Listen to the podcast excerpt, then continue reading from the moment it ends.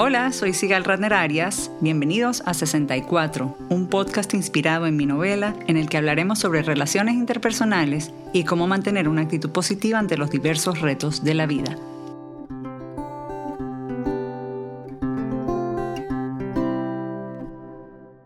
En 64, una novela, Ana y Leonardo enfrentan el cáncer de mama de ella en pareja como un bloque familiar. En la vida real, el cantautor venezolano Giordano y su esposa Yuri batallan la enfermedad de él de manera similar. Esta es su historia.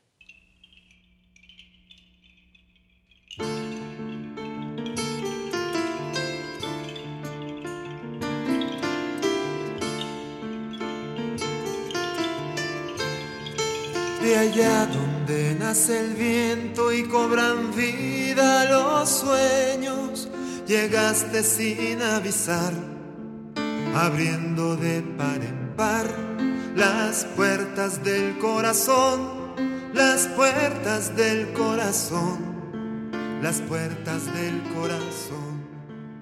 Bienvenidos a otra edición de 64 el podcast. Hoy nos acompañan un cantante al que admiro muchísimo desde niña en Venezuela, cantautor de éxitos como No voy a mover un dedo, Madera Fina, Perla Negra, Locos de Amor, Robando Azules y muchos, muchos, muchos más. Jordano, bienvenido. Y su esposa Yuri, que es publicista y aparte es su manager desde hace varios años. Bienvenidos a 64 el podcast. Gracias, gracias. Encantado estar contigo, bueno, Stigal. Gracias por la introducción. bueno, como le contaba a Yuri, Yuri se leyó el libro, tenemos cosas en común, por ejemplo, mi papá, mi abuela, mi tía murieron todos a los 64, sé que el papá Yuri también murió a los 64, de hecho acabamos de descubrir que el mismo año que el mío. Y, y no sé si un abuelo tuyo también murió a los 64 o algo así. Mi abuelo paterno. Mi abuelo paterno, el materno murió más tarde. Qué coincidencia, ¿no? Sí. Bueno, quería empezar por el principio. Quería que Yuri tal vez nos contara un poquito cómo ustedes se conocieron, porque sé que es una historia bien bonita que Yuri ya me había comentado y quería que lo compartamos con, con los oyentes. Hola Sigal, ¿cómo estás? Gracias por invitarnos. Bueno, nada, nos conocimos, este, yo estaba trabajando en un estudio eh, de música y él llegó ahí a grabar eh, ¿De quién era el estudio? Cuenta el cuento cómo es. el estudio era de Frank Quintero. Y entonces este, un día em, hacemos un, un, evento en Caracas eh, donde tocaba Giordano y Frank Quintero para la celebración de los 25 años de, de una empresa eh, en Venezuela. Y ellos querían hacer una gran celebración por esos 25 años para sus empleados y invitar a dos cantantes nacionales de trayectoria, como lo, era, lo son Giordano y Frank Quintero. Y esa noche yo estaba en la parte técnica y me asomo desde la parte de arriba de, de la Esmeralda y veo a Giordano cantando, bailando tan cerca. Bailando tan cerca, bailando bailando tan cerca, bailando tan cerca.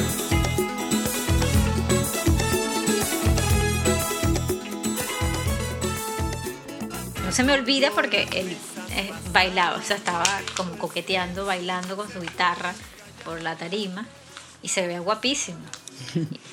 Total que me quedé ahí embelesada viendo lo que fue la mitad de su show hasta que se acabó. Luego Fran me dice, ¿por qué no vas al camerino de Jordano y dile que venga para acá para que nos tomemos un trago? Porque tengo tiempo que no lo veía. Y bueno, entonces yo bajé inmediatamente a buscarlo y alguien medio abrió la puerta de su camerino y, era un camerino así oscuro, velas, así, o estaba... Y me dijeron, ah, bueno, sí, yo le digo, pero nunca logré hablar con él, sino que le di el recado y ya. Como a la hora llegó él eh, al camerino de Fran, se sentó, saludó, pero saludó así muy escuetamente, saludó, solamente saludó a Frank, que era el que le, con el que le interesaba seguramente conversar. Pero yo este, insistí, me quedé ahí, ¿sabes? Rondeando el objetivo. Total que, bueno, nada, no hablamos mucho más que un par de cosas. Y él, eso fue como un jueves, viernes. Y Fran al día siguiente en la oficina me dijo, mira, el lunes va a empezar Giordano a, a grabar aquí, en el estudio, para que lo asistan, lo ayuden, que cualquier cosa que él diga es como si yo estuviera acá, pero yo, Fran se iba, iba a hacer un viaje a Los Ángeles. Y Giordano se quedó ahí, creo como que un, como un mes, más o menos, grabando. Oh. Ibas grabando casi un mes. Más o menos. Y entonces iba por las mañanas, se iba al mediodía, entonces claro, siempre teníamos los cinco minutos cuando llegaba para hablar y los cinco minutos cuando se iba. Y nos cambiamos los teléfonos, pero muy inocente, o sea, algo así muy... Tú eres no inocente. Tú, Yo no. tú no. Ah, bueno, me acabo de enterar. Yo cuando llegué al estudio, yo tenía un, plan para hacer una, mi demo, mi maqueta para un disco que tenía muchas, tenía muchas canciones y estaba componiendo mucho en ese momento. Y entonces me, me andaba buscando a alguien que me ayudara en la grabación. eh, que, y resulta que con Frank trabajaba un ingeniero de sonido que, que con el que hemos hecho una gran amistad, que es Kyle, Kyle Lovera, que, que maneja la parte electrónica. Y, y yo quería ah, tener una, una, una idea de la parte rítmica, y- pero no un percus- un- con un percusionista era complicado. Total que el, el estudio era bueno para eso, ¿no? porque estaba Kyle. Y yo llego al estudio y me, y me presenta a, a Yuri, que ya nos habíamos visto, pero de una manera que no fue, fue muy... Muy fugaz. Sí, o frugal. o De sea parte no- tuya. bueno, y de parte mía, pues, porque yo, yo, yo andaba en otra. Y yo no soy muy sociable, además, en ciertas ocasiones. Entonces, eh, cuando la veo, digo, ¿y esta flaquita? Mm, bueno, no sé. La miré de arriba abajo, un poco así como, como Terminator cuando y me quedé con la cuestión. Y, y ahí empezamos, bueno, y, ahí, y ahí empezamos, pero ahí empezó un coqueteo, desde que yo Sí, empecé a amba- ir a grabar, y entonces eh, las miraditas y los coqueteos, y yo que tenía dolor, dolor en el hombro, y que tú lo que necesitas es cariño. Ah, porque yo le recomendé, yo Sí, le recomendé yo- a mi, Yo, yo mi- tenía pisado un nervio, tenía un problema con el nervio de la que va del cuello hacia el brazo. Y entonces, bueno, yo estaba que, que cuando que tocaba y siempre tenía que estirar y tenía esa, esa molestia ahí, ¿no? Entonces, bueno, y, y recuerdo la frase, ¿no? Que lo que necesitaba era ca- cariño y yo dije, aquí está pasando algo. Y no salió ninguna canción por ahí. Eh, no, han salido muchas canciones posterior después, después de eso. Yo lo que pasa es que yo tenía ya como un bagaje, venía así de, de, de- de componer de, y, y- y seguí, ¿no? Y seguí componiendo y ahí fue que yo hice estas, estas, estas maquetas o, o demos, como le dicen también.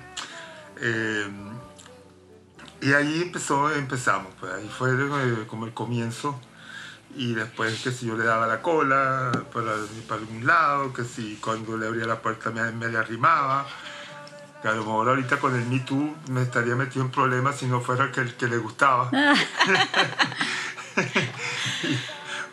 Sí, bueno, yo- pero yo tenía novio, entonces Ah, era- sí. Pero un no era su amigo. Sí, No, exactamente, no era absolutamente, no era mi, a- na- mi amigo. exacto, él no se echó para bueno, atrás por eso. allá Sí, pero novio no era mi amigo, yo no me eché para atrás. Y en una estampida casi pierdo la vida, tenías que ser. No, y él me decía, ah, porque Frank me daba mucha risa que él no sabía, porque salimos por mucho tiempo escondidos. Este, él me, me invitaba, no sé, a cenar y me decía, bueno, te espero en la esquina. Y era divertido porque yo salía de la oficina, bueno, chao, me tengo que ir. Y todo el mundo, pero ¿para dónde vas? Porque claro, teníamos un grupito que si íbamos al cine, este, de los mismos que trabajábamos en el estudio, a comer. Y yo, entonces yo tenía a veces algunas salidas así como que, me tengo que ir, pero ¿a dónde vas? No, no, no, me tengo que ir, chao, chao. Y caminaba rápido porque yo sabía que el príncipe azul me estaba esperando. Mira, ¿y, cuando. ¿y cómo le dijeron a Frank cuando se enteró Frank Quintero de que él fue el No. cupido de la relación? No, no fue Cupido, no, no, él no, nunca fue Cupido. O sea, él no. No, no, nada, no, no. Eso eh, No, fue eso- eso- aje- ajeno a... Él- yo estuve siempre así. O sea, la, la gente se enteró fue después. Cuando yo. Es que había una situación. eh, Déjame explicárselo. No, yo te ya, ya.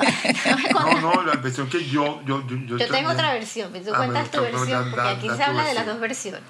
Yo tenía, o sea, la intención mía no era quedarme trabajando y para siempre. Yo tenía una amiga con la que estaba formando una empresa para hacer eventos y trabajar con material POP, porque en realidad yo soy publicista y, y este ramo de la música no era mi ramo.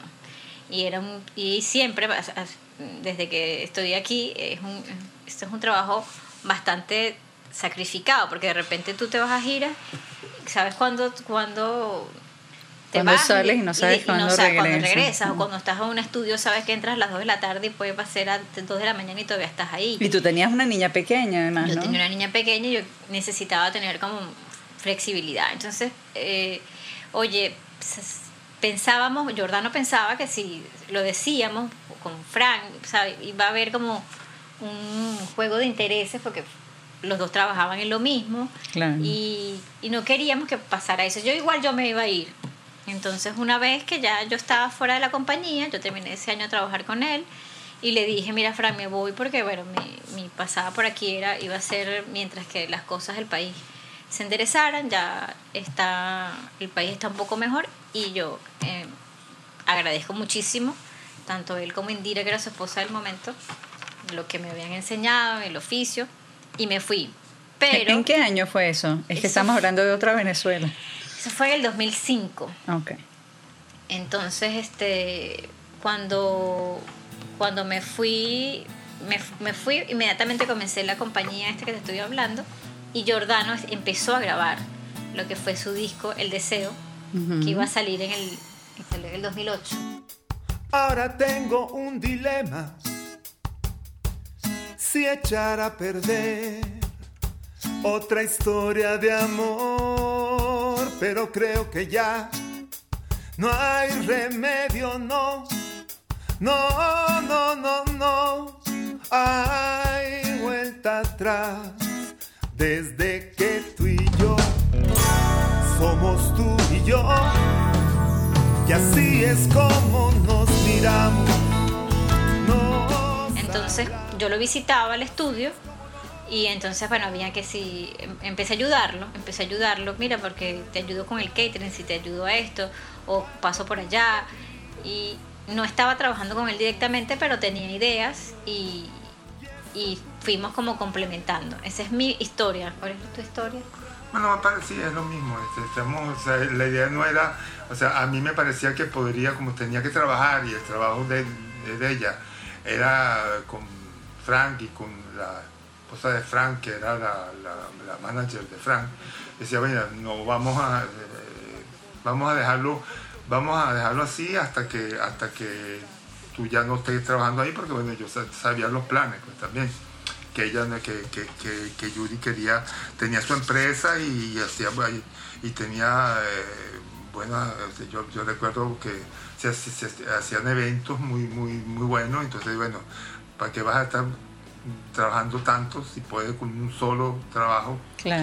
este, pero poco a poco, cuando empezamos a, a- a estar juntos ya sin, sin, sin- Sin esconder. abiertamente, pues, porque ya no había na- nada que, que, que, que- que- que no, que en realidad no había nada que esconder, e- e- era por prevención, pues, por, para, no prevenir por si acaso, pues. Y, y, Y porque es bueno, más divertido hacer las cosas Ah, bueno, escondidas. también fue divertido. También, sí. también es- no, de verdad. había, unos, había unos amigos, había unos amigos que sí sabían, pero no decían nada. Entonces, este, de repente, no sé, eh, Caracas en ese momento estaba todo el centro San Ignacio que, que tú ibas y podías pasar toda la noche metido de un sitio a otro. Y no pasaba nada, ¿sabes? Que era Caracas está, era... cenaba, después te ibas Cenabas, a te tomar ibas un para café, otro, después qué. tomabas un trago, después te ibas a bailar, o sea, había- Había de todo en el San Había vida, sí. Entonces salíamos los amigos y, el, y Jordano llegaba siempre donde yo estaba. Entonces ellos le, le pusieron Drupi. Llegó Ah. Drupi. Porque Se apareció en todos lados. Se apareció en todos lados. Entonces me dice, un día una amiga me dice, pero ¿será que tú lo llamas para decirle dónde tú estás? Porque no puede ser que se aparezca en todos lados donde tú estás y de repente tú te desapareces. Entonces ya ellos se dieron cuenta y me decían, no, es que Jordana y Yuri fueron a Farmahorro, que los Farmahorros estaban abiertos las 24 horas. Entonces dice, ya venía, vamos a comprar, vamos a comprar vaselina, alcohol y, y curitas, ya volvemos. Cosas así que tú no compras en la madrugada, o sea, que Claro. entras a, la, a, las- a Palitos de algodón. palitos de algodón, motica, acetona, no sé, ya volvemos. Cualquier excusa es buena. Sí, entonces ellos se reían, dicen, no, ellos se fueron, fueron a comprar este... Bueno, y, y lavaplatos". cuando empezamos a, a- a- sa- salíamos y llegó un momento en que Yuri empezó a proponerme co- cosas para, la, para el trabajo. Entonces llegó un momento donde me mira, vamos a sincerarlo y, pon, y, ven, y ven a trabajar conmigo, o sea, de- y, y- a compartir la, en ese momento yo tenía otro, un manager, pero era así como para complementar el trabajo y, y empezó cada vez más y más y más hasta que bueno hasta que, Hasta que sacamos el disco, ese disco, ese disco que él empezó a hacer en maquetas con Fran. además, fue, muy bien con promoción o sea con promoción este Ese año te inscribimos en los. Grammy, fuimos a Miami, hicimos promoción internacional. es como que mi carrera tomó un segundo aire pues y con ese disco con, con el deseo este después de unos unos añitos cuando ya habían pasado como ya habían pasado unos años desde que yo había sacado eh, el- un, un disco eran casi cinco o seis años sin, sin sacar un, di- un disco pues. Entonces este y, y, y con el deseo oye, fue, fue en ese momento fue llegó a ser el disco más vendido en Venezuela eh, empezó a lo logramos eh, y empezó la parte internacional este, con eh, las relaciones públicas con los cuales eh, Yuri es muy eh, muy buena en eso pues en, en relaciones públicas cosas que yo no soy Ahí se complementaron. entonces, bueno, sí, empezó, empezamos como a complementarnos eh, eh, siendo pareja, pues, además. Como le digo que la quiero. Cuando llegue la hora de la verdad. Ella es. Ella es. Ella es. Dime lo que no la soñé. Y también en un periodo no, no vivíamos juntos y empezamos también... Sí, ese fue otro este, paso. Fue, fue todo como. a mí me gusta de todo eso porque fue. Yo, yo tenía las cuatro hijas en la casa todavía, este, viviendo conmigo, eh, y Miranda, y, y entonces mm, mi- Miranda estaba, estaba viviendo con el casa de la abuela prácticamente, y entonces este, decidimos, mm, eh, mira, ahí hay espacio para, para todo. Mm. Entonces ahí empezamos también, también ese periodo a vivir juntos y, Y con, con, los cinco, con las cinco niñas. con las cinco Sí. muchachas. ¿Y cómo se llevaban?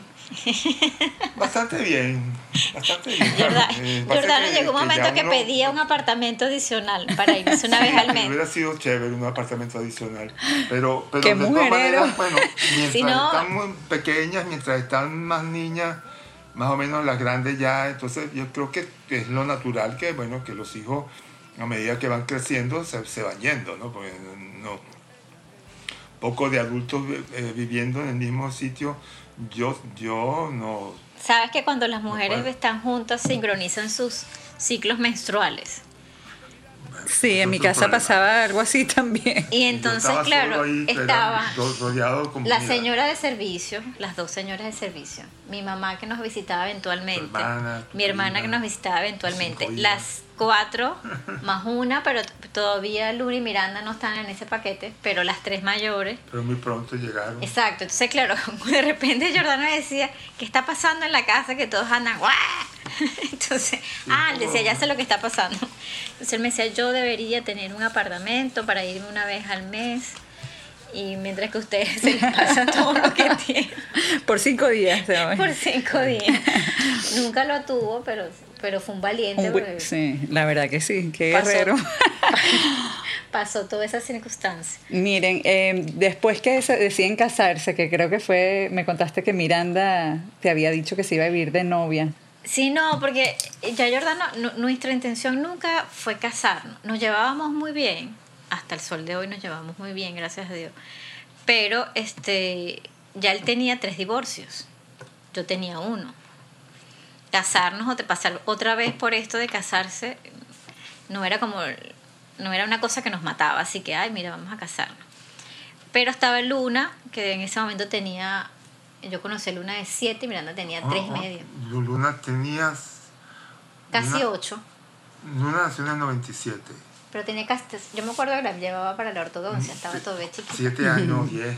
Sí, entre 7 y 8. Ella es tu menor, ¿verdad? Jordana. Ajá, La mía es la chiquita sí, de. Jordana. Y, y Miranda estaba llegando los cuatro. Entonces, este, con nosotros, a partir de este disco del deseo, que Jordano te comentó que fue como un relanzamiento de su carrera, viajábamos mucho. Entonces, mm, ellas, bueno, se quedaban en Caracas, pues estaban estudiando, pero las compensábamos eh, al final de clases con un viaje. Entonces eh, comenzamos, empezamos a viajar, a, fuimos a Roma para reencontrarnos con la familia que Jordana tiene ya. Después otro año fuimos a Orlando a los parques. Entonces tratábamos de, de que esas vacaciones fuesen importantes. Ese mes era de para ellas y con y nosotros con ellas y, y disfrutarlas, ¿no? Entonces en, en uno de esos viajes estábamos así, este, nos estábamos bañando en una piscina, entonces empezamos, eh, que Miranda dice, yo me voy a hacer un tatuaje cuando sea grande y voy a fumar. Y voy a tener un carro, un novio que tenga carro. Y Luna decía, no, y yo voy a tener un novio y voy a vivir en Nueva York con él. Y nosotros nos quedamos así como que, ah, entonces, pero no, pero uno tiene que estudiar, casarse y los novios pues vienen después y vivir con los novios eso es con madurez, ¿no? Y ustedes son novios y viven juntos. Entonces, claro, Jordano me dice, no, mira, esto no es lo correcto, hay que casarse. Y, se casamos. casaron. Y nos Sí. casamos. Nos casamos y la involucramos a ellas, a las dos, en, en- en el matrimonio, porque ellas fueron las que llevaron los anillos y, y se vistieron con sus trajecitos de, de, de damitas. Y entonces, claro, ya se, se gozaron muchísimo. Se montaron con nosotros en el carro, llegamos al sitio donde nos íbamos a casar. Entonces, fue chévere, fue chévere porque fue algo que, que quisimos que ellos lo vivieran y.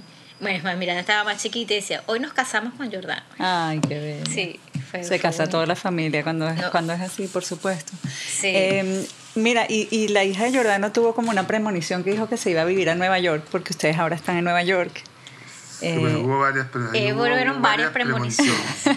Una era que... La yo- primera, eh, la fue frase esa que uno mejor no... Cuidado con lo que desees porque se te cumple. En mi caso, yo cuando vine primera vez a, Nueva York, me encantó Nueva York. Y, yo había vivido en, bueno, yo había vivido en Londres eh, un, tiempo, y, pero cuando vine a Nueva York dije, oye, esta ciudad esta es mi ciudad, mi, mi otra ciudad, ¿no? O sea, pues, como nací en Roma, viví en Caracas toda mi vida y bueno, y cuando vine a Nueva York me enamoré de Nueva York, también de Londres, pero en Nueva York en particular me dio una energía que me, que me, que me, me- me gustó mucho. Sí. Y bueno, y, y- y ahora bueno, me, me tocó vivir en Nueva York y era lo que recuerdo siempre eso de cuidado con lo que desees porque se te cumple, claro, porque se te cumple y no es como tú esperabas, ¿no? O como tú querías. Por estas calles la compasión ya no aparece. Y la piedad hace rato que se fue de viaje. Cuando se iba la perseguía la policía. Oye conciencia, mejor te escondes con la paciencia. En el 2010 se casan, ¿verdad? Sí, Sí. ¿Y en qué año le diagnostican a Jordano el cáncer de médula? ¿Es lo que le diagnosticaron? Es, sí, es una cosa que se llama síndrome mielodisplásico, que es un mal funcionamiento de las de una este de uno de las células madre, o sea, de las células madre que, que son las que generan la sangre, eh, las células de la sangre. Empezó en el 2013, el, el diagnóstico fue en el 2014, ¿Cómo se tomaron esa noticia como pareja? terriblemente. fue como el proceso. Yo creo que fue Sí, el fue- proceso. sí, Porque bueno. el primer día, este, Giordano se fue al, al médico porque habíamos regresado a Las Vegas, donde él había estado en el 2013 nominado al, al Grammy por el disco Sueños Clandestinos. Fue uno de los años de, que yo recuerdo de la carrera de Jordano uno de los mejores. Tuvimos muchísimos conciertos, el disco le fue buenísimo, este, lo nominaron al Grammy, tenía, teníamos bastantes conciertos aquí en Estados Unidos y lo recuerdo eh, que fue un año muy bueno, eh, laboral y, y, y para nosotros como pareja también. Entonces nos vamos a los Grammys. Él en un concierto previo a los Grammys tuvo una caída en la tarima, pisó un escalón y, y se cayó, se paró inmediatamente, siguió tocando y en la mañana el brazo lo tenía, o sea, negro, desde los dedos hasta el codo. Hmm. Entonces yo le digo, oye, pero fue tanto la caída, o sea, para... Para un que- merotón de ese tamaño. Sí, o sea, y, el- y los, dedos, los tres dedos hinchados. Entonces me dice, no, yo me voy a poner árnica. Sí, esa fue la adrenalina, que a lo mejor no lo sentí, como fue, como es la, can- la última canción esa que te piden otra, otra. Entonces él salió, salió apurado, pisó donde no era y, y pasó esto. Bueno, igual nos fuimos a Las Vegas, disfrutamos muchísimo las, las premiaciones, las fiestas. Bueno, la pasamos genial. Pero eh, después le vi otro morado en las piernas, otro morado cerca del hombro. Entonces yo, como vengo con toda esta experiencia de que mi, mi papá tuvo cáncer, mi hermano tuvo cáncer, mi mamá, yo dije, no, mira, este, algo está pasando. Y cometo el error de meterme en internet y colocar morados sin motivo. Cuando abro eso, te había de todo. Que sí, púrpura trombocitopénica, este, cáncer de médula, bla, bla, bla. O sea, yo llegué, tranqué la computadora, todavía estábamos en Las Vegas y no le paré porque no quería. O sea, yo decía, no, esto no nos puede pasar a nosotros. Además, Jordano no, no tenía Ningún otro síntoma. no, es solamente lo de los morados y ya. Entonces, cuando llegamos a Caracas, nosotros había, habíamos estado remodelando nuestro apartamento y ese año no íbamos a hacer la Navidad en la casa porque todavía la casa no estaba terminada. Entonces mandamos a las niñitas, cada quien para, para donde sus respectivas madres, porque en la casa no iba a haber Navidad. Entonces nosotros nos fuimos a casa de unos amigos, bla, bla, bla, y le digo, hazte los exámenes de sangre para que vayas al médico. Muy inconsciente de parte nuestra que no fuimos a buscarlos inmediatamente y el laboratorio tampoco llamó porque era un laboratorio de confianza donde Jordano y yo nos hemos siempre hecho nuestros exámenes, cosa que aquí en Estados Unidos no hubiese pasado. Tú ves una persona con esos niveles de sangre, te llaman inmediatamente, inmediatamente. Bueno, Jordano fue en enero este, a, su, a hacerse su chequeo de, de cuerdas vocales y el otorrino no se dio cuenta que decía 11.3 y en realidad 13, era 13, ese era 13. En ese momento era 13, 13 mil. Ajá, 13 13.000 punto- qué? 13.000 plaquetas. 13 Ah, O sea, él- vio como que era centímetro cúbico, por 131. milímetro cúbico, algo así. Algo así. Entonces no, él, él- él se, él se pasó el punto y en realidad lo que tenía era 13.1 plaquetas. Wow. No le, hoy siguió su vida, entonces este, a, los, a los días yo le digo, oye, ¿por qué no vas igual lo de tu doctor de cabecera, que es el doctor Caballín, el- la floresta? Él sí vio bien los exámenes y le dijo, vas allá a que te hagas, a que te hagas tu, tu examen. Total que esa noche llamó el doctor Gaballín a la casa tarde y me dijo, Yuri, Jordano tiene que venir mañana a hacerse, a verse con la, con la oncóloga y hacerse, repetirse los exámenes. oncólogo. Y entonces yo le pregunté directamente, ¿por qué tiene cáncer? Entonces me dijo, no, no, eso lo vamos a ver mañana. Este, no le digas nada, mañana nos vemos, dile que tiene que venir a chequeo. Pero yo estaba aterrada. Creo que esa fue la noche que no creo que no dormí de- del susto. Nos levantamos y fuimos en la mañana. La doctora nos, nos atendió y tal. Y ese líquido suele ser amarillento, tiene un color particular. Y yo le pregunté a ella, porque yo lo que quería salir del golpe rápido, quería salir rápido. Entonces le, la, la intersecto en el pasillo y le pregunto, este, ¿cómo ve usted eso? Entonces me dice, mira, yo este, no te puedo decir, sino hasta más tarde, porque yo me entré, yo tengo 25 años en, en esta carrera y, y, con, y, si, y si te doy un 50% de análisis, eh, te puedo decir que no lo veo bien, pero eh, sería irresponsable de mi parte. Pero yo tenía una necesidad que, que fuese rápido, o sea, salir rápido porque había que proceder. Y lo que venía no, era, no iba a ser fácil. Bueno, total que... Ya lo habías pasado en tu familia. Sí, el diagnóstico fue el, el 29 de, de enero. Y fue muy duro.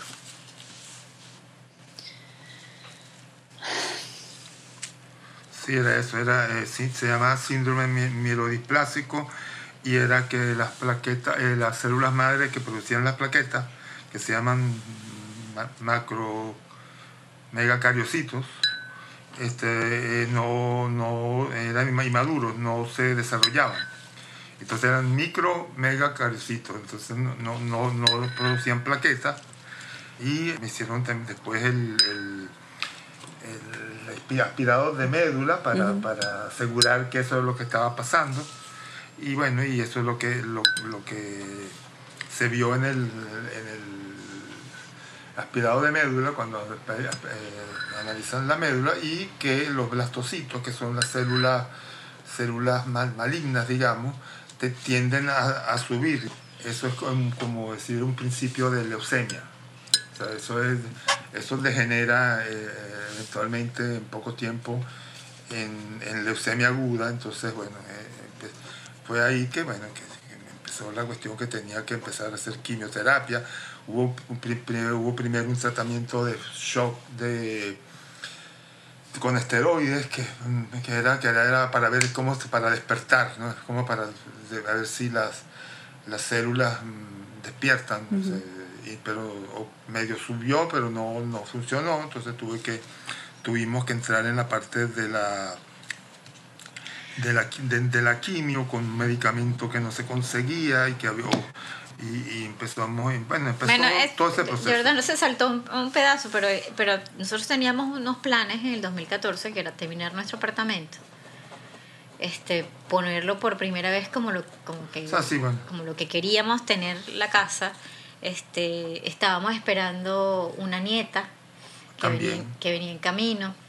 De la Eh, hija mayor de Jordano. Ese de la paralela- hija eso era mayor. lo que pasaba paralelamente Eh, y teníamos la grabación de, de un videoclip que ya lo teníamos listo, que se iba a grabar el 5 de febrero. Mm.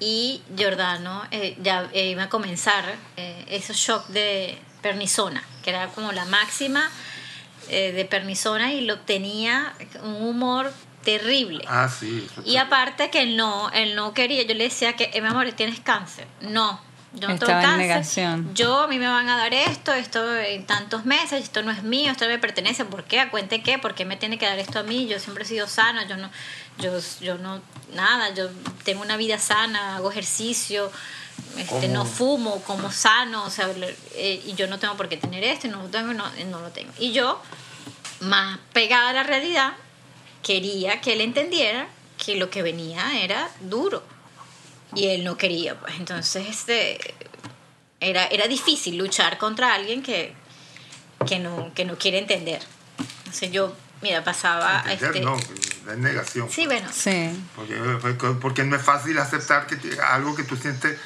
completamente ajeno. O sea, yo lo sentía como, ¿pero qué? hasta peleábamos porque yo le decía Mira, mi papá, o sea, yo siempre decía, bueno, mi papá, mi, mi mamá murió a los 92 años. No, y, y ella tuvo enfisema pulmonar, le quitaron medio pulmón, pero nunca, el- la palabra cáncer no, no estuvo ahí.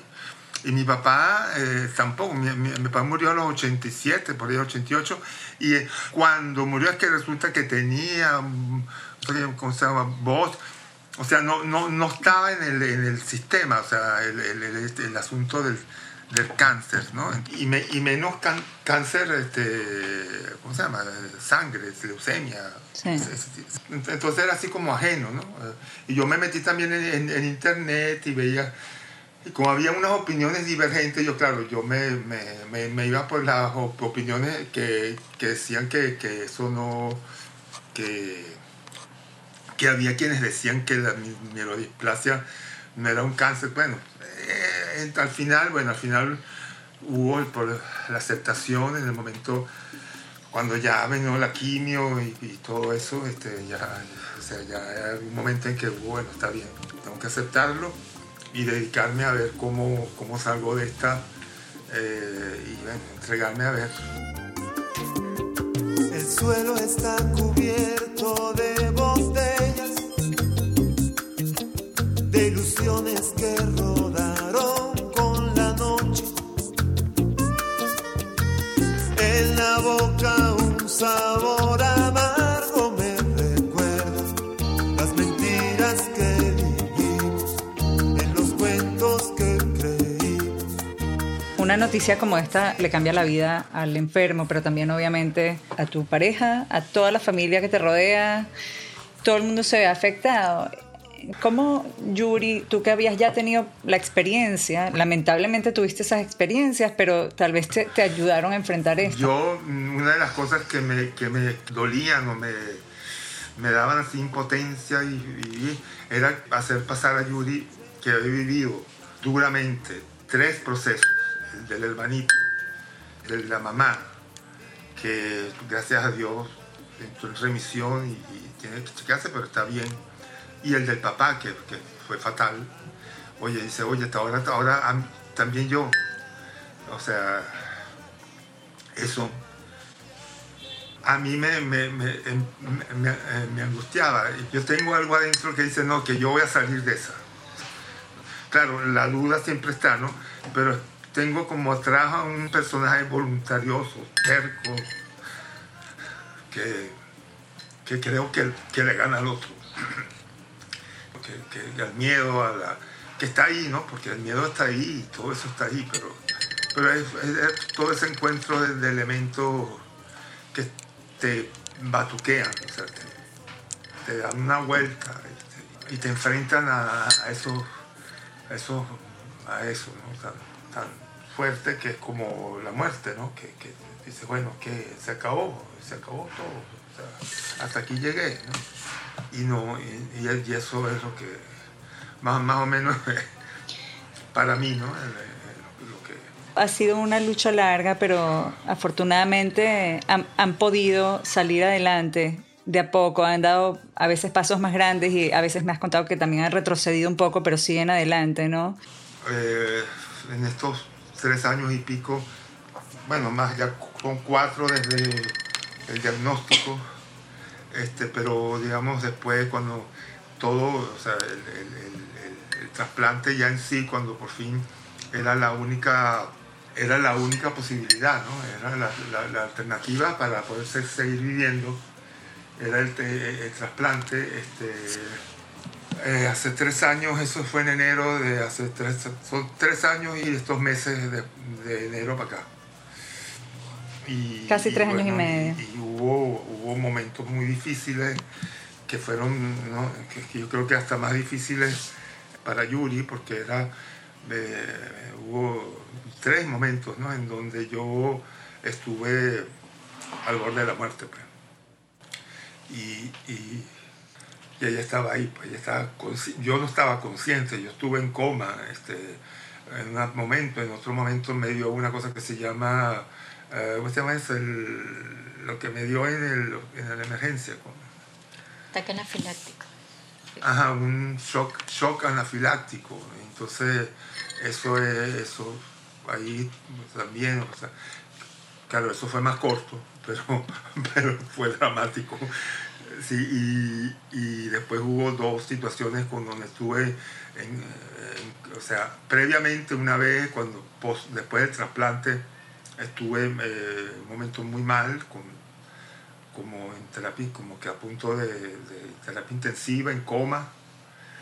Y después también, posteriormente, pues cuando regresamos a Caracas, después de un año, que era cuando te ponen la primera dosis de, de, las vacunas, que pierdes con el trasplante, porque pierdes, te cambia todo, te cambia la sangre, el tipo de sangre, y pierdes todas las vacunas, y estás aislado, no puedes hacer muchas cosas, estás como dentro de una burbuja, tienes que estar prácticamente dentro de una burbuja, este, y al año te ponen las vacunas, y bueno, entonces regresamos a Caracas, y en Caracas este, fue, pas- pasó de todo y parecía que hubiera vuelto la enfermedad, pero era, una, era, era otra cosa, tuvimos que regresar de emergencia y la- las plaquetas empezaron a bajar como si tuviera otra vez la enfermedad.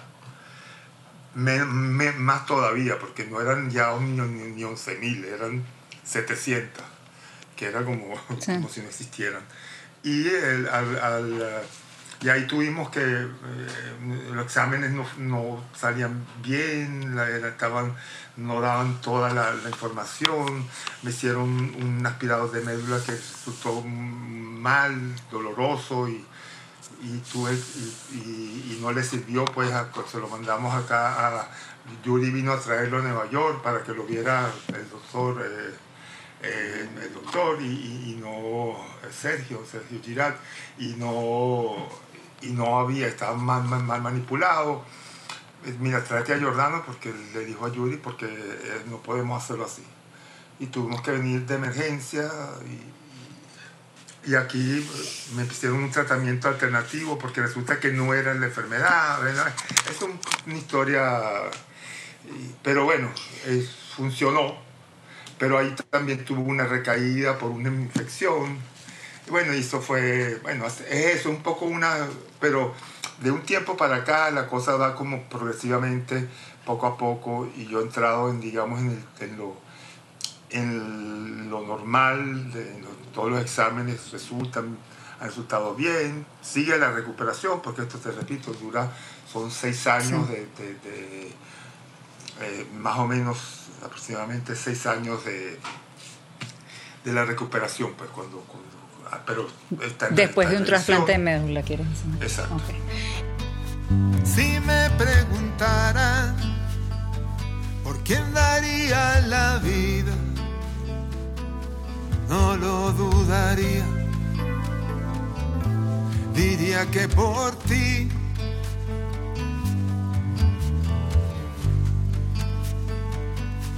Si me preguntaran, diría que sería como tomarme un vaso de agua, así de fácil lo haría.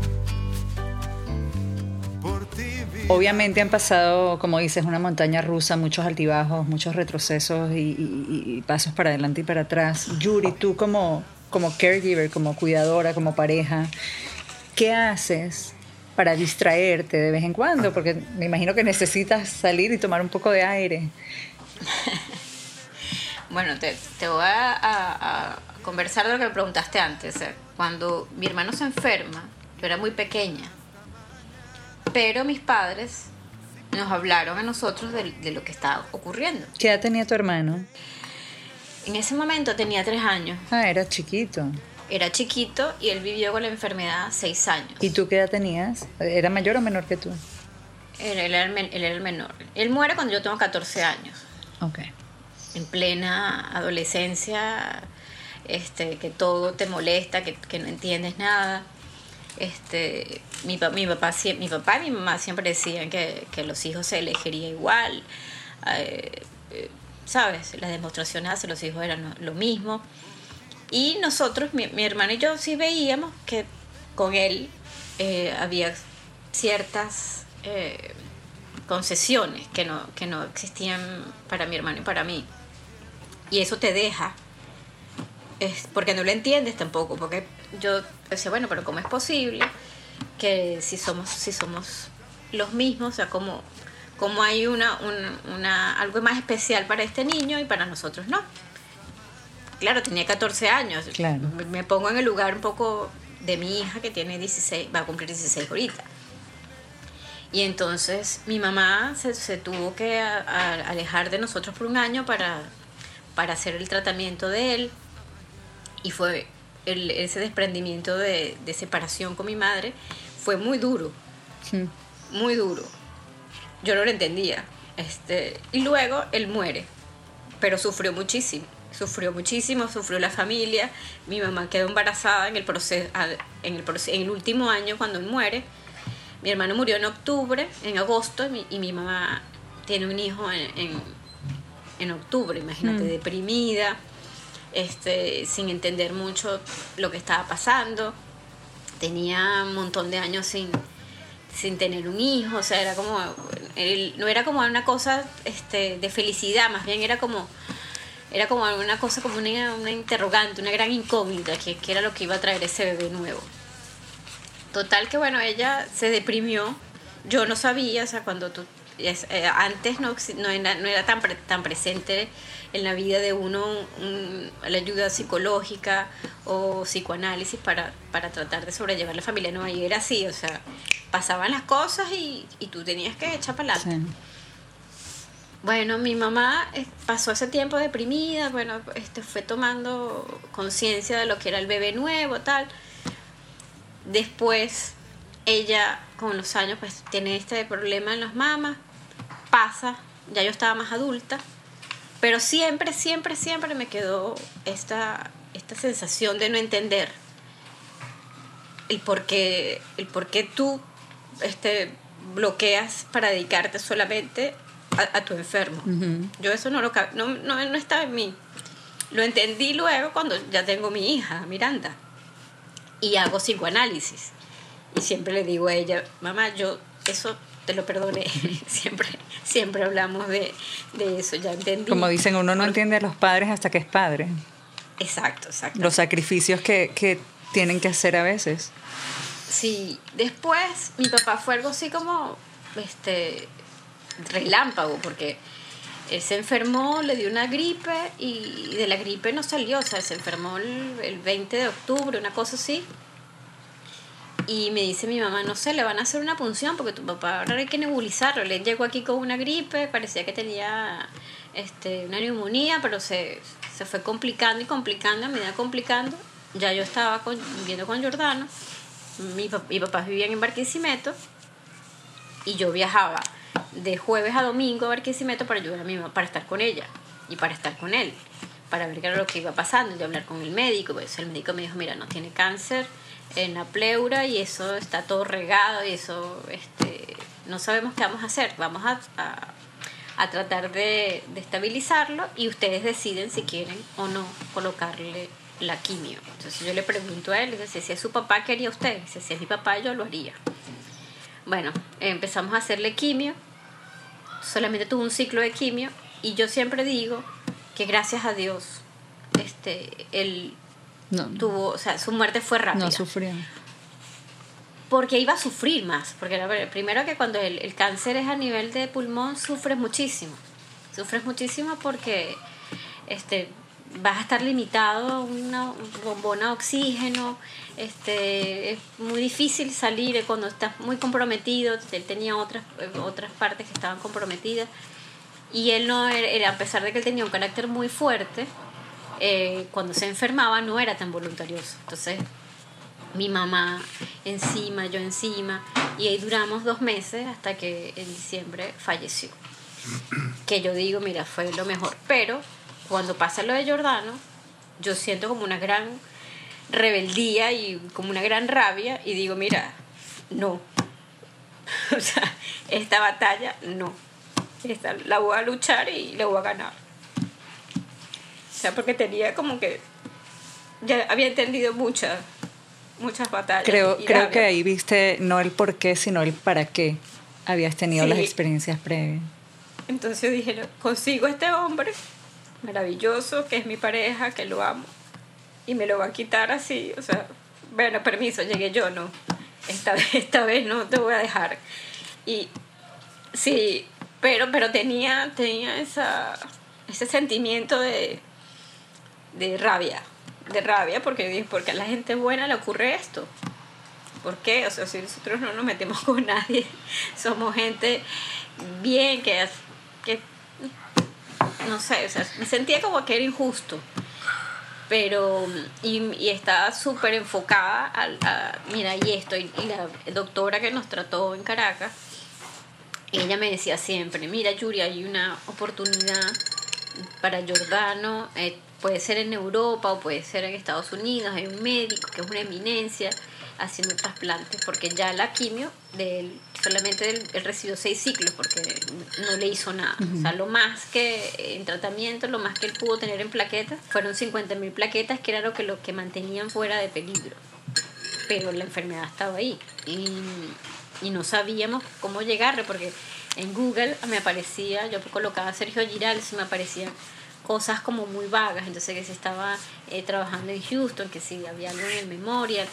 Entonces Jordano no, no quería que nadie supiera lo que le estaba pasando. De hecho, cuando nosotros empezamos a hacer las quimios en el Centro Médico de la Trinidad, yo me corté el cabello, yo me rapé la cabeza. Yo me recuerdo, yo vi la foto por ahí. corto. Y cuando hacían el llamado de marzo, nos parábamos los dos.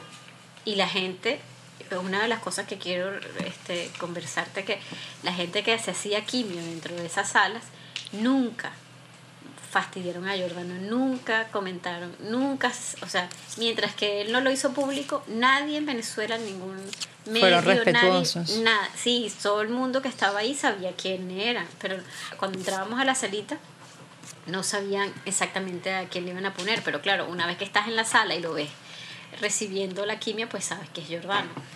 Y, y, fue eso fue muy bonito porque la intimidad nunca nunca hubo una invasión a, esta intimidad que queríamos que fuese así luego este comenzaron eh, los las manifestaciones en Venezuela todas las guarimbas todo este este problema que comenzó en el 2014 y nosotros no podíamos ir a las marchas Jordano estaba muy débil no podía manifestarse, no podía opinar, o sea, él estaba, estaba luchando con, con lo que le estaba pasando a él, tratando de, de, hacer, de aceptar lo que le estaba ocurriendo a él, y por otro lado molesto por lo que ocurría en Venezuela con, con, con los estudiantes y con todos los atropellos que, que se estaban viviendo en esos días. Entonces, mm, él me dice, yo voy a escribir una canción, porque yo no puedo salir a manifestar porque salgo y a la primera carrera pues me voy a caer no voy a poder. Y yo, y yo voy a escribir y va a ser mi manera de manifestarme. Entonces, él empieza a escribir los manifiestos y una vez que están listos, yo le digo a, a nuestro amigo César Miguel Rondón, le digo, César Jordano está escribiendo unas canciones que tienen que ver con, con lo que está pasando en el país. Y, César es así como una especie de cábala. Cuando Jordano eh, mostró por primera vez por estas calles la canción, se la mostró a César y César fue la primera persona, el primer eh, locutor en radio que puso a Giordano en radio.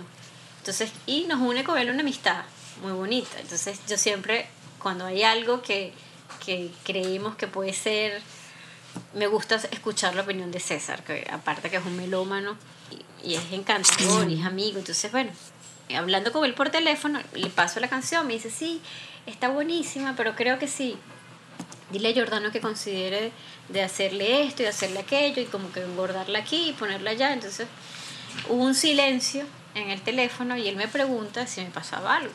Entonces yo le digo, no, no me pasa nada. Entonces él insiste y yo estaba así como, ¿sabes? Que el primer pinchazo explotaba. Y le cuento y me pongo a llorar.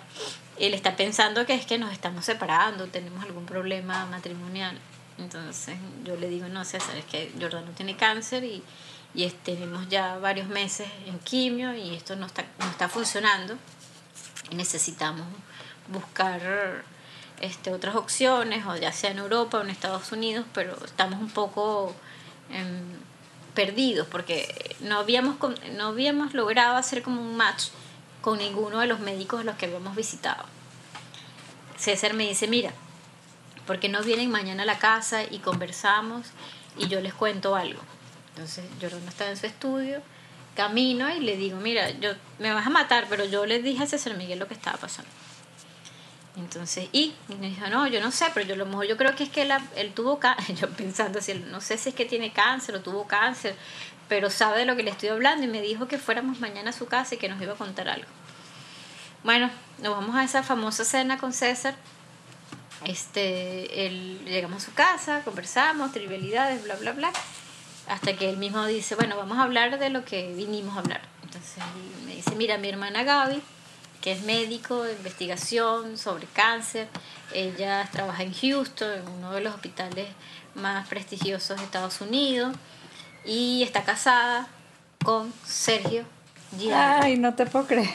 Mira, te lo juro que yo me puse a llorar, porque después de estar buscando este personaje por, por varias... Ah, partes y no sabía, no terminaba de dar con él, yo no lo podía creer. Entonces, y, y yo, este, si tú me entregas, si quieres, me dice, me entregas todos los informes médicos y todo lo que tengas de Jordano hasta ahora, yo se los puedo hacer llegar porque yo me voy mañana para Nueva York. Y lo voy a ver, voy para su casa. Entonces, mm, yo no podía creer, para mí era así como una especie eh, de milagros, de, una serie de milagros y yo, y, yo digo, bueno, si los ángeles existen, como que si el arcángel Miguel, esto, esas cosas, pues fue, él fue un ángel en este caso. Todavía me asombra un rayo de sol, dándole a las flores todo su color. Los días tristes se tienen que ir. Algo bueno tiene que pasar. Algo bueno tiene que llegar.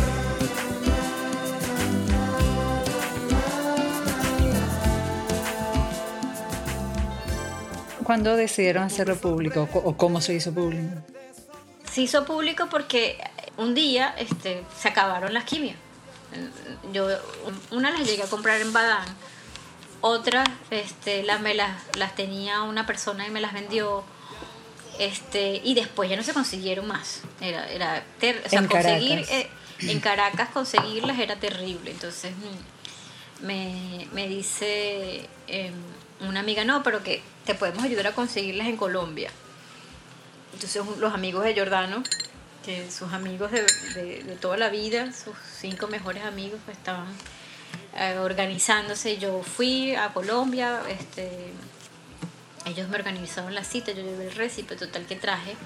eh, traje para dos ciclos más, después teníamos que buscar para otro para los siguientes ciclos, entonces una amiga me dice del Nacional, Hilda Lugo, me dice, ¿por qué no hacemos un servicio público en el Nacional que diga que es para alguien que no, que no vamos a decir el nombre y que, te, que contacten a la señora Molina? Y la señora Molina pues atenderá el teléfono y, y se pondrá en contacto. Eso fue impresionante. Llegaban mensajes de todas partes. Sin Tengo saber tres que era Jordano. Que eran para Jordán. Mira, vivo en San Cristóbal, tengo tres. Qué belleza. Vivo en Valencia, tengo tengo 10 y 6 están vencidas, pero todavía se pueden colocar. Este, y así, y así, o sea, fue una tarde que, lo que yo no paraba de llorar, porque se, montó a las 2 de la tarde a las 5 de la tarde teníamos un montón. Luego eh, pasa eso y me llama un señor que, que estaba en el centro comercial Concresa, en la peluquería, cortándose el cabello, y que tenía, eh, tenía 16 vidazas, que se llamaba el- el medicamento. Entonces, bueno, yo me voy con mi amiga y efectivamente le estaba en una peluquería, le estaban cortando el cabello. Él salió y me dijo, mira, esto eran de, de la mamá de mi esposa, este, que ya no las va a utilizar. Y yo le digo, mire, ¿y cuánto es? Me dice, nada. O sea, no, no, no, nada. O sea, me dice, ¿cómo le voy a dar? Se lo voy a vender si ustedes están buscando una donación. No, pero la donación era comprada. No, no, no, de verdad que yo no las necesito, ya no las va a necesitar más, lamentablemente. Él no me lo quería decir porque fue que tanto que dice, lamentablemente la, la mamá de mi esposa pues no, no lo logró y igual yo no voy a hacer nada con eso. Este, yo se las doy. Y así como esa, otro día también recibí en mi casa anónimamente 40 ampollas. Increíble. Y él, y él logró com- completar su, su tratamiento.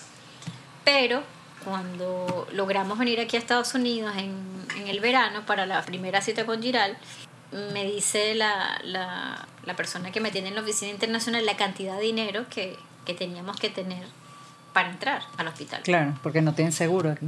Exacto, entonces yo, oye, cuando veo la cosa, yo le dije, bueno, Jordano, lo hacemos, pero después que lo hagamos, o sea, va a ser mucho más difícil porque nos vamos a quedar sin dinero. Tenemos que ver qué es lo que vamos a hacer, cómo nos vamos a organizar, vender algo, no sé, porque esto, esto no va a ser, no va a ser barato. Estaba la otra opción de irnos a Italia, entonces Jordano me dice, pero igual Italia necesitamos tener un sitio donde vivir, ya conseguimos a este médico, ya yo me siento como que ya hice como clic con él y entonces, mm, o sea, siempre evaluábamos, o sea, vamos a estar lejos eh, tantas horas, en cambio en Nueva York tenemos cerca a las niñas, eh, la casa, Caracas, o sea, hay amigos y uno no va a estar tan solo. bueno, había que tomar esa decisión. Entonces yo le dije, bueno, vamos, vamos para adelante. Eh, estábamos haciendo una promoción de, de, unos conciertos y lo hacemos con Ismael Cala. Y yo le digo, eh, mira Ismael, sabes que nos está pasando esto y esto, pero, pero no es porque sea Jordano, sino porque en Venezuela están cerrando en este momento la unidad de oncología de la Universidad Central para niños, que a mí me tocó visitarla. Y yo llegué, te lo juro, a mi casa devastada, que yo le dije a Jordano, nosotros tenemos mucha suerte de estar en el centro médico, la Trinidad porque esto es una cosa, o sea, que tú llegas ahí y sientes la muerte, en los pasillos, en todo, en la salita de espera, la nevera donde guardan las medicinas se estaba cayendo, eh, era horrible, horrible, horrible todo, y sin embargo ellos me estaban donando una, un medicamento que se le ponía a Jordano después de, de la quimio para poder soportar los vómitos y todo esto. Entonces, eh, yo le dije a él, esto hay que hacer algo y, denunciarlo porque son niños. O sea, son niños y, son familias que vienen del interior, que, no, que se quedan ahí muchas veces en, carpas improvisadas. Em, e, era terrible, terrible de cualquier punto. Entonces, yo le digo a él, mira, lo que pasa es que en Venezuela le cuento, le está, está pasando esto, ya, ya Badán no tiene la, la capacidad para, si llegan 40 ampollas, imagínate tú y cuánta gente está enferma, cuántas necesitan. En Colombia costaba en ese momento mil dólares cada ampolla. Jordano usaba cinco, hmm. porque eso se usa por, por centímetro cúbico, entonces mientras más alto, mientras más peso, necesitas más. Entonces te, saca por ahí nada más la cuenta de lo que costaba todo. Hmm. Total que él, me dice, y Jordano, ¿y cómo sabes esto? Y bueno, porque Jordano tiene cáncer, está pasando esto y, queremos hacerlo público hoy. Aquí, no por Jordano, sino por toda la gente que en Venezuela está sufriendo en su, en su carne lo que le está pasando a Jordano. O sea, que puede ser Jordano o puede ser Pepito Pérez, está en la misma condición. Entonces, bueno, Ismael fue muy respetuoso y, fue en vivo, el programa iba en vivo y, y bueno, fue, y hubo una explosión de, de, ayuda, de gente que me llamaba, que yo al día siguiente tuve que apagar el teléfono porque yo no podía, yo sentía, me sentía como... Abrumada con tanta... Abrumada, sí, porque yo decía, oye, ¿por qué? ¿Por qué? Y Jordano me decía, yo no sabía, y me lo dijo, yo no sabía que la gente me quería tanto. Hmm. Correos, llamadas, estampitas, este, eh, gente que te paraba en la calle. Era una, no, no paraba, no paraba, no paraba, no parábamos. Entonces vamos al hospital, tenemos la primera cita, el médico después nos invita a su casa y nos dijo, mira, Yuri, esto es así, si tú querías oír esto, pues no, te tengo que decir lo que es, entonces tenemos que alinearnos, que tener mucha fe en Dios. Jordano y yo vamos a preparar un gran repertorio y tú te vas a encargar de organizar, de hacer toda la logística de este gran concierto que nosotros vamos a hacer, que lo vamos a llenar, va a ser soldado y va a ser un éxito. A eso es lo que yo quiero apostar, porque hay otros escenarios, pero no vamos a hablar de estos escenarios, vamos a hablar del que queremos, que el que queremos es que el de, es de triunfar, es el de salir adelante, es que es vencer. Y bueno, a partir de ahí, yo me acuerdo que salimos de su casa y Jordano y yo caminamos por Lexington como a las 12 de la noche, viendo en Nueva York que siempre nos había cautivado a los dos y no hablábamos. Entonces de repente yo le digo, ¿sabes qué es lo que quiero hacer ahorita? Irme para mi casa y arroparme y no saber más nada en 20 años. Y él también, él tenía la misma sensación. Ya Nueva York no, no tenía ningún tipo de interés nada, lo que queríamos era parar la vida y, no saber mucho más, porque era duro, o sea, eh, era bonito, era como romántico aquella exposición de hacerlo mejor, pero era duro, era duro porque era eso o nada. Ya para entonces Jordano tenía ocho meses de vida. Entonces, eh, cuando veníamos a Caracas, pues a buscar todo lo que pudiéramos de dinero, este, todo, eh, cerrar la casa, vender carros, o sea, todo lo que tenemos que hacer. Yo le digo a Jordano, mira, hay la posibilidad de tocar en Chacao, que ese dinero también nos va a servir para viajar, este, y y no queremos como que hablar de que, que tienes cáncer, no, vamos a hablar de que tienes un disco que tiene 30 años que salió y es la celebración del disco negro. Y nuestro socio José Luis Ventura era el único que sabía el, el por qué queríamos hacerlo, entonces lo, vamos a enfocarlo como una fiesta. Y también porque puede ser la última vez que estemos en Caracas y tú tocando. O sea, la, la responsabilidad que teníamos, todo lo que estábamos trabajando dentro del, del concierto para que quedara como quedó, Giordano, que, que sabía que podía ser la última vez. Y la gente gozando, la gente no tenía ni idea. Y él aparte, días antes se había caído y se había golpeado la pierna, entonces tuvo que hacer la mitad del concierto en las otras funciones sentado. Pero cuando cerramos telón no sabe, o sea, eh, le quitábamos, le subíamos el pantalón, le poníamos hielo, le poníamos el hielo, lo volvíamos a, a acomodar y él tocó, fueron cinco conciertos, cinco noches en Chacao y, y así fue que nos despedimos de Caracas.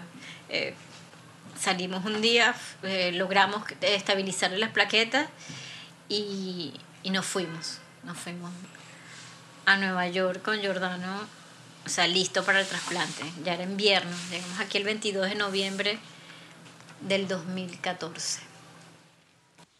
Eh, además de, bueno, ya conocían Nueva York y habían estado aquí, pero adaptarse, luchar con una enfermedad y aparte hacerlo en otro país implica un reto adicional con la familia lejos. ¿Cuál ha sido para ustedes el mayor reto, aparte de la enfermedad en sí, como pareja, eh, lejos de, su país?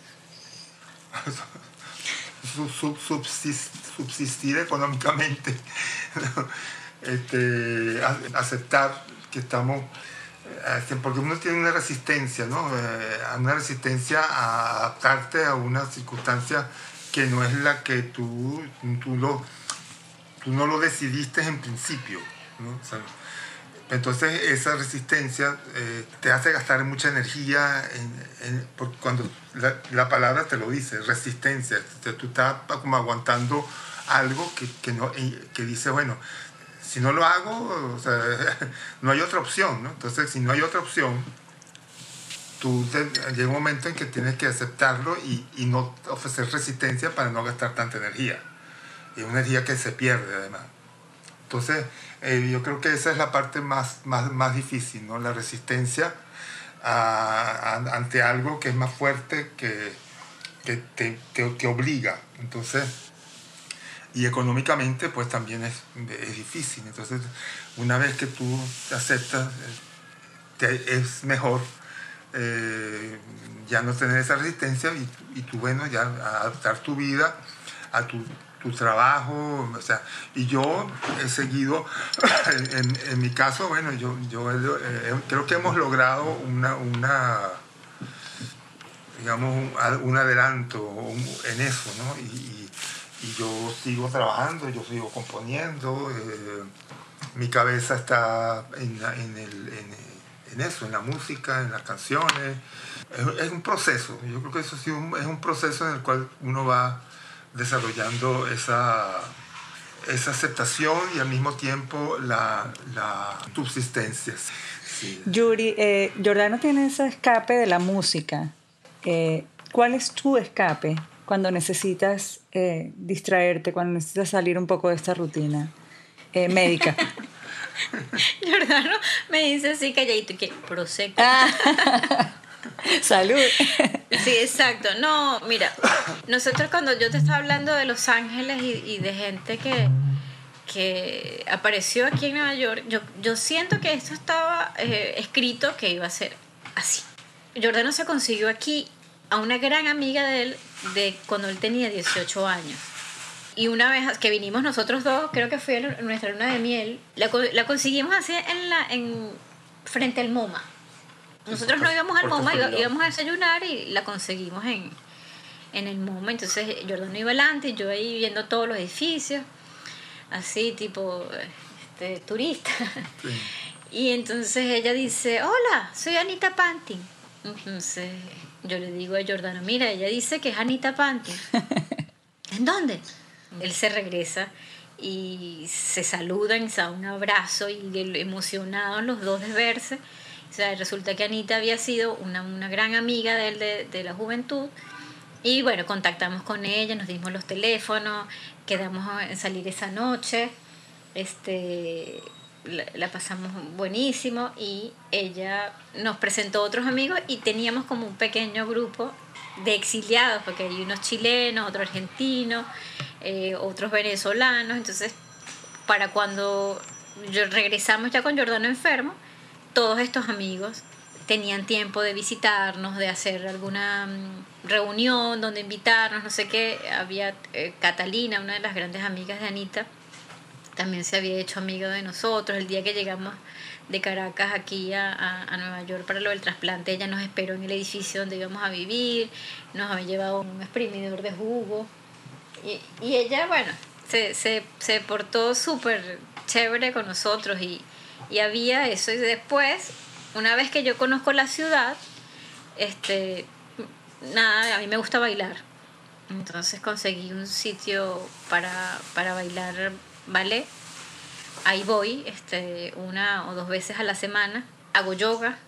También tengo mi hija que está adolescente y también necesita. Está aquí con ustedes. ¿no? Está con nosotros. Eh, cocino, eh, trabajo también. Hago de todo, pero, pero es imposible no, no sumergirte en el problema porque no, no lo puedes obviar, está ahí. Y es un miedo que está perenne. O sea, yo a veces, a veces hay gente que, que, que, ya, que ya terminó su tratamiento y, y me dice que después que pasas ya, que no lo puedes creer, que ya no, que ya no estás en el, en el tratamiento, sientes que algo falta. Nosotros nos quedan todavía tres años de tratamiento. A veces ya Jordano tiene un poco una vida más, más parecida a la normal, sobre todo cuando, nos, cuando le está tocando, que nos vamos de, de gira y eso, pero está ahí, yo, yo a veces lo veo y cuando está durmiendo yo le hago así, le, Ay, sí, le toco si está respirando. Pero eso es que te quedas traumado. O sea, el que no ha vivido eso no lo entiende. Dirá, bueno, esto es una loca, pero quedas completamente marcado por eso. Y también tengo, tengo una amiga, una psicoanalista aquí en Nueva York, que hablo con ella. Conversamos también nosotros mucho sobre lo que nos pasa y, y lo, que, lo que sentimos, los miedos que sentimos. Eh, hubo muchas veces cuando él estuvo al borde que yo, des- yo deseaba que se muriera. Yo decía que se muera porque era mucho sufrimiento. Y no siento que no valía la pena que sufriera tanto. A veces uno es un poco egoísta, uno dice, bueno, no importa que, que quede así, pero que se quede. No, y yo, yo no quería, o sea, yo, yo no quería que él siguiera sufriendo. Pero él también tiene una fuerza que, que yo no sé dónde la saca. no tengo idea de dónde la saca porque se, se vuelve, se crece mucho más de lo que es. Porque es de madera fina, tú no sabes. Tengo una amiga que le puso Iron Man. sí. ¿Qué puedo yo decir?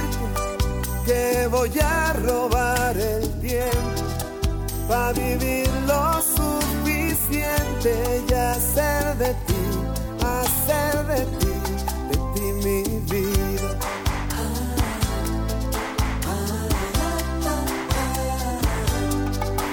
Voy arrancarte esa mirada de animal malherido y que tus ojos se convenzan de la suerte que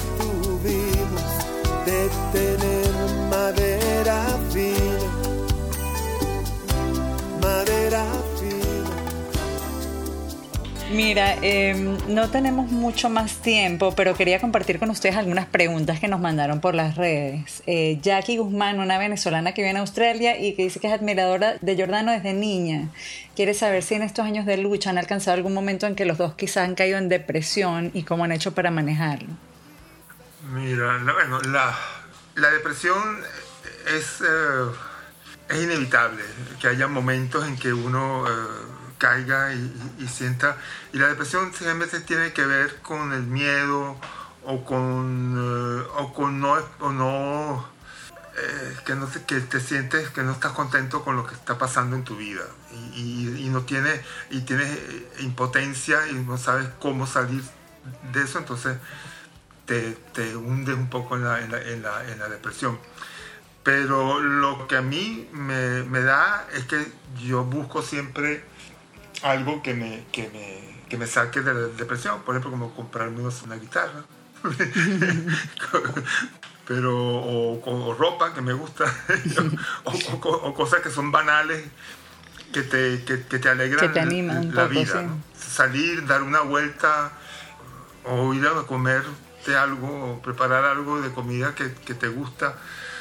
Son detalles y hablarlo. Y, una, y muy importante es eso conversarlo y aceptarlo o sea, eh, eh, la aceptación tiene mucho que, que ver con eso aceptar que está pasando algo porque una vez que lo aceptas puedes hacer algo. Si no lo aceptas, no, no actúas para... Eh, es, actuar, es, ser eso, actuar cuando tienes algo que te molesta. Actuar en base a eso. Si no lo aceptas, no actúas para, para resolverlo. Si no aceptas que tienes un problema, no lo, no lo vas a resolver. Tienes que primero aceptarlo, sufrirlo, entrar en él y después salir de él. Y la, uno puede distraerse. Lo, que te conté antes era, bueno, para distraerse un rato que también se vale. Por supuesto. Eh, este, y esa es otra pregunta que tenía, porque Edith, desde Miami, pregunta si se dan permiso de divertirse, alegrarse, reírse y olvidar a veces de la enfermedad. Claro. Claro. Claro. Si no te vuelves loco. Si no te vuelves loco. Yo, yo, eh, yo tengo, mi diversión es Instagram. donde me grabo, tomo fotos, este, las comparto con mis amigos, este, me divierto con mi hija, la fastidio, este, hablo con Giordano. Hay cosas que nos gusta hacer juntos, otras cosas no nos gustan hacerlas juntos. Este, peleamos como todas las parejas, no todo el tiempo yo soy el ángel, como es que la gente me dice, no, es que usted es un ángel, no, yo no soy un ángel, yo estoy haciendo lo que yo tengo que hacer, lo que a cualquier eh, persona con, pareja, con su pareja lo está pasando, lo tiene que hacer o lo debería hacer. Este, también el médico me dice, mira, también se vale un día bajarse del barco. Y la gente no lo entiende. La gente dice, mira, te puedes, puedes dejar y ya, te puedes ir. Pero eso es opcional. A veces yo, yo he visto a la gente que dice, no, tiene que ser hasta el final, pero, pero uno es humano. Uno sufre viendo a la persona que tú quieres sufrir. Y es mucho tiempo. Nosotros tenemos ya desde el 2014, que ha sido todo el tiempo una montaña rusa. Entonces tú dices, oye, ya no quiero más la montaña rusa, quiero, quiero hacer otras cosas. Cuando Jordano dice del, del, sufrimiento, que uno puede aceptarlo, yo, ah, yo siento que yo me quedo un poco más pegada en el sufrimiento, me cuesta más desprenderme, porque pienso, no sé, en, Caracas, en mi casa, en los amigos, los que se quedaron, este, las estaciones, sufrir las estaciones aquí de tiempo son, oye, son rudas, porque el, invierno, es muchísimo. Entonces cuando llega el, el verano es como que muy poquito para y otra vez vuelve el invierno. Entonces, bueno. bueno eh, con el invierno pasa lo de la aceptación. En mi caso, yo ya no le perdí el miedo al invierno y ya el invierno lo asumo y entonces eso, eso es una ayuda porque, porque, oye, no es fácil porque uno no está acostumbrado, uno, uno piensa que, mira, pues tener que, que, abrigarme mucho cada vez que salgo. Pero yo, yo llegué a decir, bueno, lo único que me falta ahorita es un, buen impermeable para no tenerle tampoco miedo a la lluvia. Este, y bueno, yo en mi caso también yo, yo tengo amigos y chateo, tengo un grupo de mis amigos de toda la vida donde nos echamos bromas y nos fastidiamos y peleamos a veces, pero a veces también nos divertimos y, y bueno, y uno, uno, uno lleva adelante o sea, lo, lo, la vida, pues, ¿qué, ¿qué va?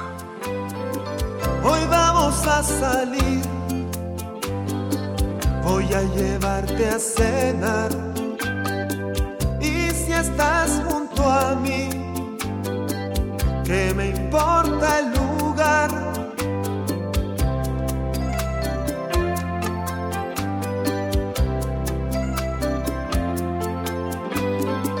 Hoy voy a hacerme feliz, voy a quedarme contigo para hacerte el amor hasta que salga el sol. Una última pregunta como pareja ¿cómo hacen para mantener el romance bajo estas circunstancias? ¿Se puede mantener el romance en estas circunstancias? Bueno, sí, no, no, no es fácil, te digo. No es fácil. No es fácil porque es que eh, yo, yo estaba pensando que nosotros somos, uh, nos hemos convertido entonces en un en una como Johnny Yoko que, que somos una sola a veces uno se, simbiotiza y es como una sola persona entonces lo que le pasa al otro le afecta al otro y no puede entonces hay que como que mira vamos a, a, separar eso no o sea no simbiotizarnos sino separar y somos dos personas y podernos ver de- desde desde la mirada del otro que eso te, te ayuda a, a lo del romance no y de hecho yo hice acá he terminado una canción que, que me salió muy rápido a diferencia de otras que me tardó mucho que es eh, que uno, uno dice eh, enamorarnos otra vez no y, y eso es posible Qué lindo. Quiero que sepan que son un gran ejemplo para mucha gente. El hecho de que se hayan abierto ha ayudado y le ha dado fuerza a muchísima gente que está pasando por situaciones similares. Y en ese sentido, en nombre de, de tanta gente que ha pasado por, por cáncer y por, por este tipo de situaciones, se los agradezco. Les mando un abrazo enorme, lleno de cariño y de respeto y lleno de agradecimiento por esta larga conversación que tuvimos. Yo quería, para terminar, porque es, es cuando tú dices que mucha gente se siente que somos un ejemplo. Eso, mira, es, es muy difícil. Yo tengo un, amigo que es cura y, de vez en cuando yo hablo con él por WhatsApp y le, y le explico, ¿no? Cómo, cómo me siento yo, como, cuando a mí me dice alguien, em, este, usted es un ángel, eso para mí es una responsabilidad muy grande, porque yo no me siento de esa manera. Y, sé que para, sé, tengo amigos, este, cuando tú tienes cáncer o cuando estás pasando por, un proceso de cáncer, es cuando te das cuenta que, ¿por qué hay tanto cáncer? El cáncer está ahí, pero, pero te das, te, cae más, te caes más en cuenta porque es tu vida diaria o la gente que conoces, es, no sé por qué, pero conoces más gente que, está ahí, se mueren y otros lo superan y, y pasa, ¿no? Y es muy difícil, es muy difícil eh, vivir con una persona cuando está así. Este, uno no lo entiende, uno, uno quisiera que, que, que ya pasara y que no se tienen que sentir mal por, por tener, porque yo se lo decía el cura, o sea, uno se siente mal, uno, tiene derecho a decir, mira, ya no puedo más como humano. Me dice, no, Yuri, tienes todo el derecho de sentirte mal y respiras y puedes volver a seguir. Pero si hay pensamientos y si hay momentos en que tú dices, oye, quisiera desaparecerme, porque, porque es como una tortura. Pero es normal, si somos humanos. Sí, eh, eh, pero hay gente que no lo ve así, gente, es gente es, es más fácil juzgarlo y decirle, no, te tienes que quedar ahí hasta el final y no puedes eh, flaquear, no puedes perder la fe. Yo he perdido la fe un montón de veces y la recupero. He estado molesta con Dios muchas veces y a veces cuando pasan cosas maravillosas, este, me reconcilio con Él, o sea, porque somos humanos. por supuesto. Y, y bueno, siento que ver a Giordano todos los días y cuando yo lo oigo tocar, cuando lo veo en concierto, cuando, cuando lo vuelvo a ver que, que está bien, entonces mi fe es como una estación, florece, está en abril, o sea, le doy gracias a Dios, pero sí, sí, sí he tenido ganas de, de perder la fe y de, y, de molestarme con él y se lo digo, o sea, oye, ¿hasta cuándo? ¿Por qué? Pero es válido. Por supuesto que es válido y se agradece también la honestidad, eso también es importante como ejemplo para otros, tanto para los que están atravesando como para los que lo ven desde afuera, que es muy fácil juzgar, pero solo se puede entender cuando uno está adentro. Les mando un fuerte abrazo a los dos, espero verlos pronto, eh, espero que sigan eh, para adelante, como decimos. Eh, y, y, gracias, gracias por este tiempo tan valioso que me dedicaron para este podcast. No, gracias a ti. A ti, gracias. Y bueno, de verdad, ojalá cuando nos veamos muy pronto.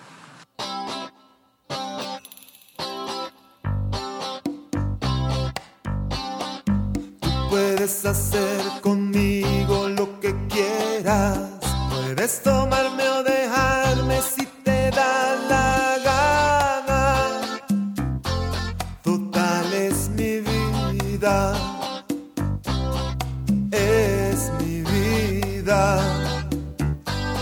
down.